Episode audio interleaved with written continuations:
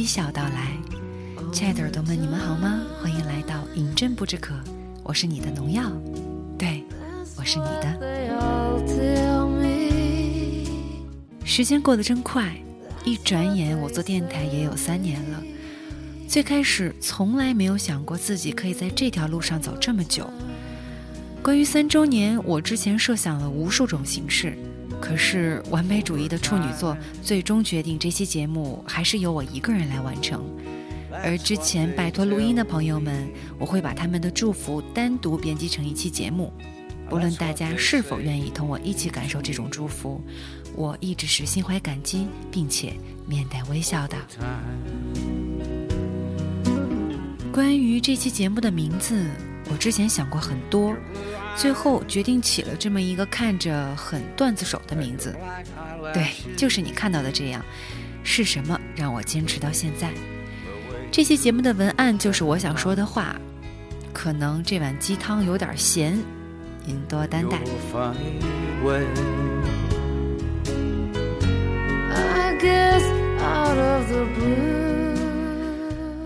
呃，前几天在微博上，我收到一个朋友的私信。我大概也有半个多月了吧。他的名字叫奇妙果奈。他说：“农药你好，我是一个即将结束大学生活、步入社会的人，突然开始困扰起毕业回家后该如何转换自己的生活模式了。以往都是一个人打算全部的时间，以后家人、同事等该如何慢慢协调呢？换句话说，就是不适应突然充斥许多人的生活。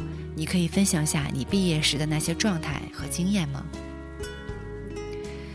首先，我得向这位朋友道个歉，因为我没有及时回复他的私信。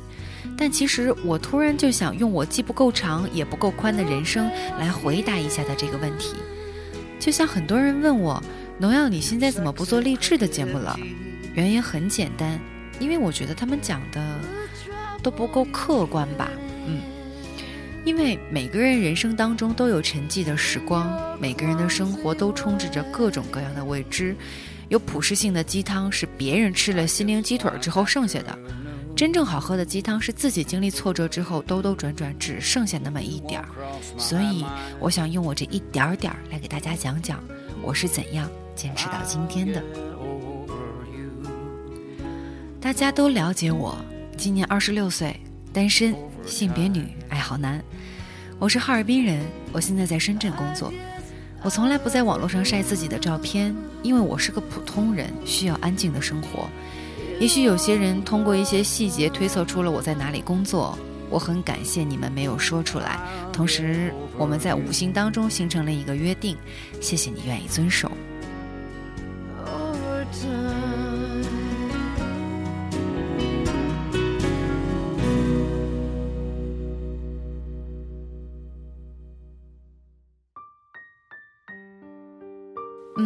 我在离开学校的时候呢，曾经想过要放弃电台，可是我总觉得这是我艺术生涯的延续，所以我就想着先做吧，认真做到我不想做的那一天为止。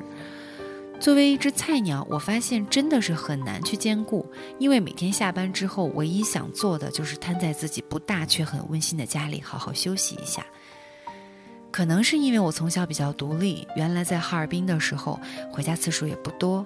所以我的家人习惯了我不在身边的日子，可是我还是想和大家分享一个小办法，就是我每天下班的时候呢，都会打电话给我妈妈，从公司到家十分钟的路程，我不会觉得孤单，妈妈也会觉得你每天在做什么，她都知道，就好像你从来都没有离开过一样。父母年纪大了，他们其实比以往更需要你，尤其是你不在身边的时候。这样可以帮他们转移一些注意力，也可以，嗯，增进你们之间的沟通。当然，我也有一点做的不是很好，就是我有时候会对我妈妈的态度非常恶劣，也会和爸爸吵嘴。可是事后我都会觉得非常懊恼。有的时候我觉得我在外面受了委屈，为什么不能在家里得到支持和理解？后来我才想通，当他们接受到这些负能量的时候，首先感觉到的不是气愤，而是惶恐。因为他们不知道要怎么做才能帮到你，所以后来我就学会了少说话和转移话题，介绍新鲜事物给我妈妈，让她感受到她和我一起成长，这样我们双方都会比较有成就感。嗯，我这一期节目的文案其实是提前写好的，但是我我播到这儿突然有一些额外的话想说，就是我公司的论坛上啊，嗯，经常会看到离职的同事发一些帖子，然后其中有很多的原因吧，但是每一次，嗯，回复量最多或者最能吸引别人注意的，往往是那一种，嗯，比如说家里。父亲或者母亲有什么样的事情生病了或者怎么样的，然后这个人就毅然的决定辞职回家去兼顾家里。其实我每次看到这样的帖子的时候，哎呀，心里还是觉得挺不舒服的，因为真的他们在需要你的时候你不在身边，然后那种那种人生的痛苦吧，嗯，可能没有多少人经历过，也希望大家最好不要经历。所以就是说，在你能兼顾得到的时候，在你有精力的时候，在你每天下班头脑还清醒的时候，嗯，不要随意的挂掉家里的电话，或者在你没事儿的时候打个电话给家里，就会让他们觉得很心安。嗯，OK，这是我额外想说的东西。嗯，那么以上呢，我就回答了奇妙果奈的第一个问题，就是怎么处理和家人的关系。其实关于同事呢，就要复杂一些，因为我们往往会遇到不同的人，每个人秉承的价值观千差万别，你不是人渣，难保别人不是。所以只要坚守一点，我不欺负人，你也别欺负我，学会就事论事，做事坚持原则，偶尔学会变通就足够了。我说了五句话。可是做好这些真的难上加难，每一条箴言都靠你慢慢摸索。但是首先要保证自己的真诚。我再重复一遍这五句：我不欺负人，你也别欺负我。学会就事论事，做事坚持原则，偶尔学会变通。然后就想到怎么从校园人向职业人转身。其实没什么诀窍了，经历的多了，自然转的就漂亮。你看到人家刚毕业就混得风生水起，一定是在学校的时候吃过你不知道的大亏。那句话怎么说？叫不怕别人比你条件好，就怕比你条件好的人比你还努力。另外再说一句，我最近，呃，感受很明显的一个题外话吧，就是智商高的人能让自己愉悦，情商高的人能让别人愉悦。智商不高、情商也不高的人做的事情就既不让自己高兴，也不让别人高兴。希望你能努力做一个智商高、情商也高的人。如果都不行，少说话总是没错的。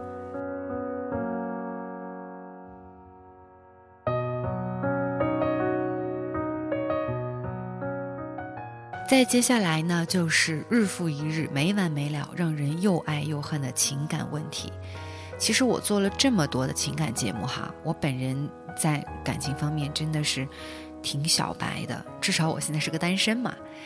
嗯，不过我也可以和大家分享一个心得，就是从工作到现在吧，我经历了几个人，可是我发现他们的不同特质都让我觉得无法接受。直到前几天，我觉得有一个人哎还不错，我也愿意去试试的时候，人家却不愿意继续下去了，突然中断了和我的一切联系。呃，说实话，我们是相亲认识的。你如果说是投入了多深的感情，那是假的。只不过愿意和这个人开始试试，对于我来讲就已经很难了。后来我就在反省，其实你有没有发现，当一件事儿出了问题，也许是别人的问题。可是，当所有事儿都出了问题，那一定是你自己出了问题。我拒绝了别人好多次，也终于经历了一次被一个哎感觉还不错的男生 说甩开就甩开的尴尬。嗯，事实上，事实上，在几年之前，我经历了一场纠结的感情之后呢，我我就不太相信感情了。我觉得一个人也挺好的，并且我也习惯了爱上了一个人生活。我很少会觉得孤单。除了在我生病的时候自己偷偷哭了几次，但总体来说，我认为我们一定要学会一个人生活，这只是不同的生活状态而已。不论是以前的集体生活，还是现在的单身生活，还是未来的家庭生活，都只是人生的不同阶段而已。只不过是依照我现在的这种状态，看来我注定要孤独终老了。嗯，说这些话其实是想告诉那些少男少女们，单身没什么不好，你终究要学会一个人生活，而两个人就要珍惜现在的时光，并尽量让自己变得更优秀，因为保不齐哪一天你突然就觉得好奇怪，然后就没有然后了。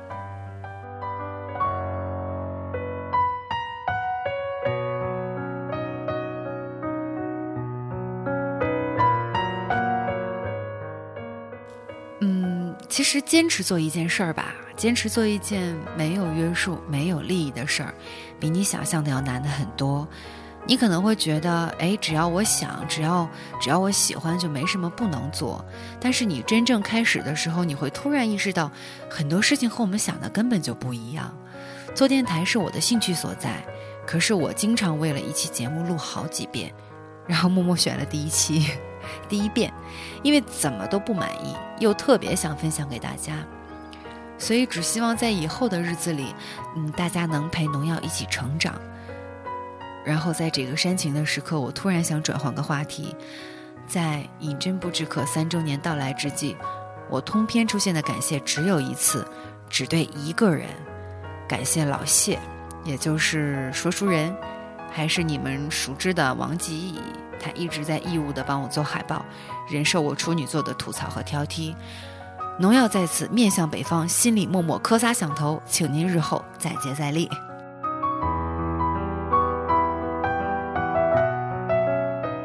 呃，关于节目的收听方式呢，现在农药在几个主流平台上都会有更新。然后，如果你喜欢的话呢，就订阅农药的节目哈。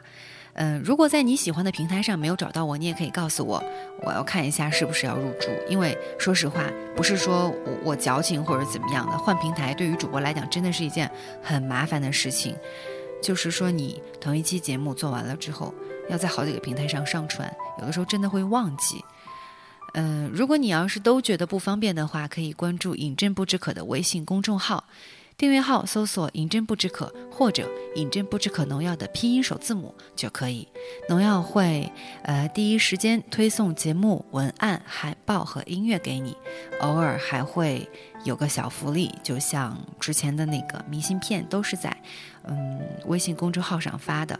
当然了，我也有私心，就是想推一下公众号。好吧，这位朋友约吗？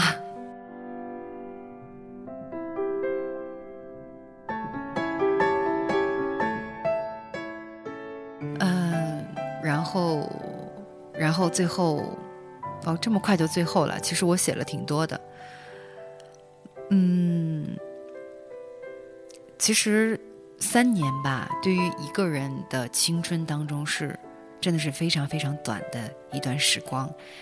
很多人在我刚开始做三周年宣传的时候，就私信给我说，时间过得真快。那时候我才上大一，现在我已经上大四了。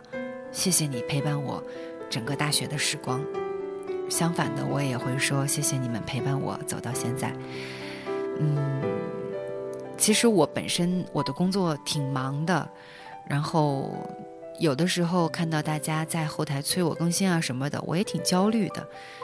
另外一方面吧，就是因为找不到合适的文案，然后还有一个原因就是我们的那个呃海报天使。老谢同学现在天天忙得跟那啥一样，根本没时间顾得上我，所以经常都是这个事情已经堵在他家门口了。我说今天必须要出了，不出节目就发不了了，他才会这个这个这个抽时间帮我来做一下，然后还要忍受我的挑剔和不断的更改。所以每一个人吧，在这一段时间当中付出的倾注的这种情感。最终汇聚成了一种力量，然后推着我一路向前。所以，究竟是什么让我坚持到现在？就是因为热爱。